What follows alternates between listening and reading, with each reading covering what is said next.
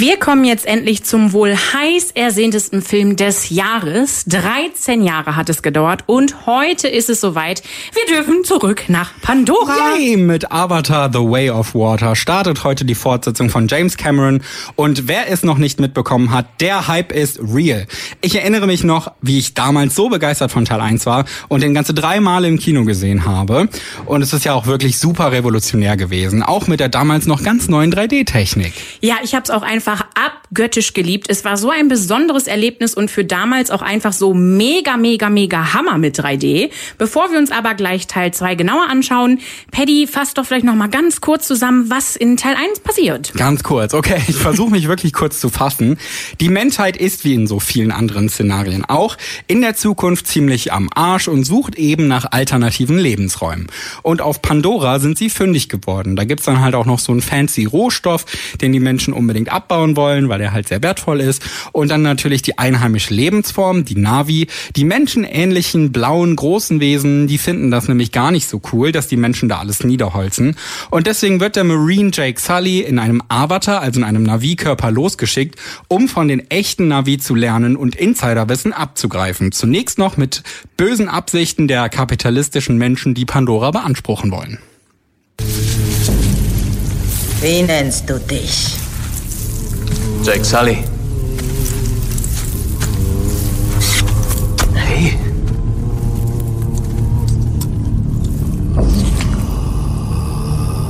Warum kommst du zu uns? Ich komme, um zu lernen. Himmelsmenschen zu lehren haben wir versucht. Es ist nicht leicht, ein Gefäß zu füllen, das bereits voll ist. Also mein Gefäß ist leer. Glaubt mir. Ja, Jake darf dann bleiben und lernt die Kultur der Navi kennen und verliebt sich in die einheimische Neytiri. Er merkt plötzlich, dass die Menschen im Unrecht sind und schließt sich den Navi vollständig an. Er wird zu einem von ihnen, aber kann sie natürlich nicht dazu bringen, ihre Heimat zu verlassen. Kurzum, es kommt dann zum Kampf mit den Menschen, der von den Navi aber im Endeffekt gewonnen wird und am Ende wird mit Hilfe der heiligen Kraft der Göttin Awa Jakes Bewusstsein endgültig in seinen Avatar übertragen und die bösen Menschen müssen Pandora verlassen.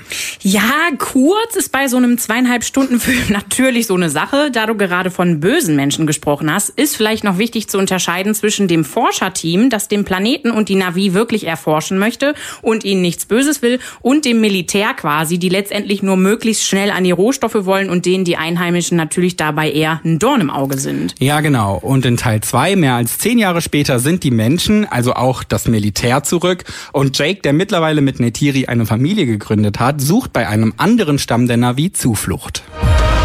Warum kommt ihr zu uns? Ich will nur, dass meine Familie sicher ist.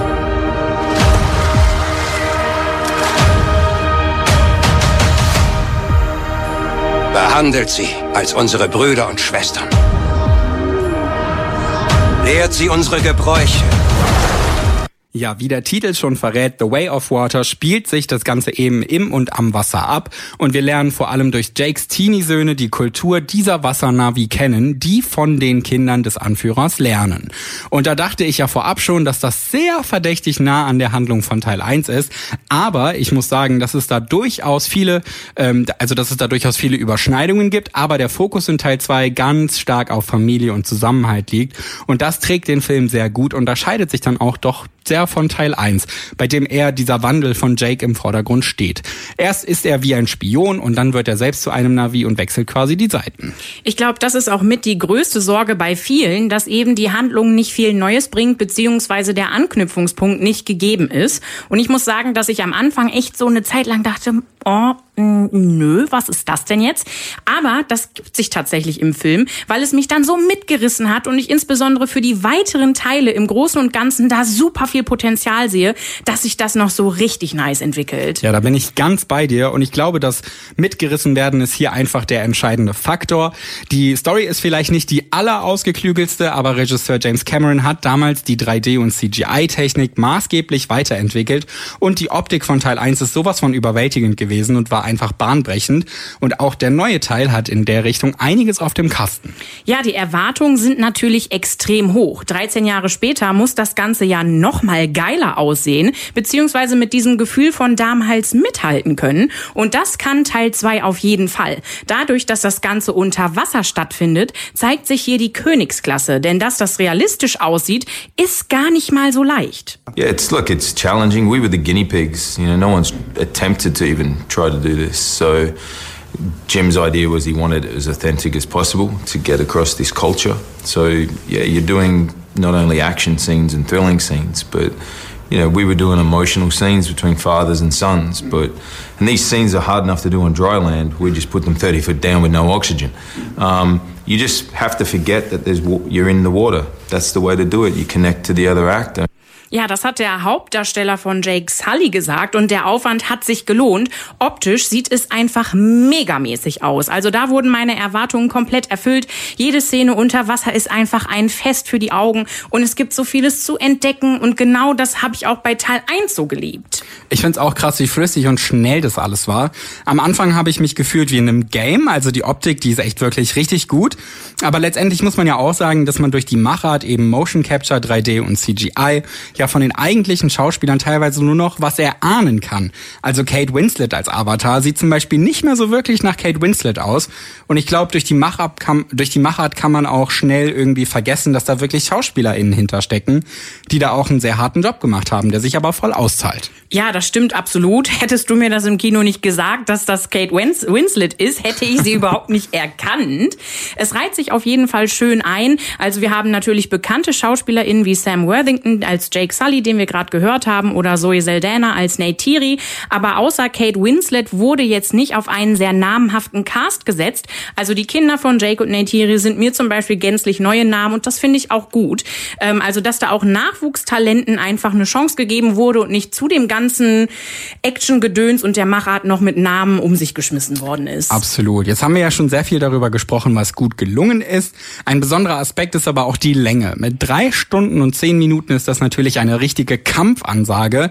Da ist die Sorge schon berechtigt, ob man bei so einem langen Film nicht doch irgendwann die Luft raus hat. Ja, klar. Vor allem in Bezug auf die Handlung. Da muss ja dann auch Sinnvolles passieren. Und je länger das Ganze, desto kritischer kann es auch mit der Handlung werden. Aber ich muss sagen, dass das sehr, sehr kurze drei Stunden für mich persönlich waren. Ich hatte so viel Spaß, mir das anzugucken, war begeistert, hab mitgefühlt, hab geweint und da war die Länge einfach gar kein Problem. Ja, ging mir auch so. Geweint haben wir beide ganz gut. Also The Way of Water mal in unseren Gesichtern an der Stelle.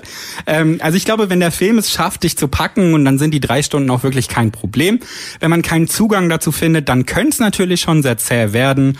Aber ein wirklicher Kritikpunkt meinerseits ist ein bisschen der Soundtrack. Der war in Teil 1 auch so hammer, hat einfach so gut in diese Welt gepasst und es waren ein paar richtig, richtig gute Songs dabei. In Teil 2 wurden teilweise Songs wiederverwendet, was ja prinzipiell nicht schlecht ist, aber ja, zum gefühlten 20. Male lief dann immer dieser eine Ton aus dem Song, den man noch aus dem ersten Teil kennt. Du meinst dieses Climbing Up Ikinimaya The Path to Heaven, das werden Ganz wir gleich genau. noch hören. Das ist einer der besten Songs aus Teil 1, aber da bin ich auch ganz bei dir, das kam echt super oft und da habe ich es total vermisst, dass irgendwie keine neue Stücken, keine neuen Stücke kamen, wo ich mir direkt dachte, boah, geiler Soundtrack, das muss ich mir auf jeden Fall in meine Playlist packen.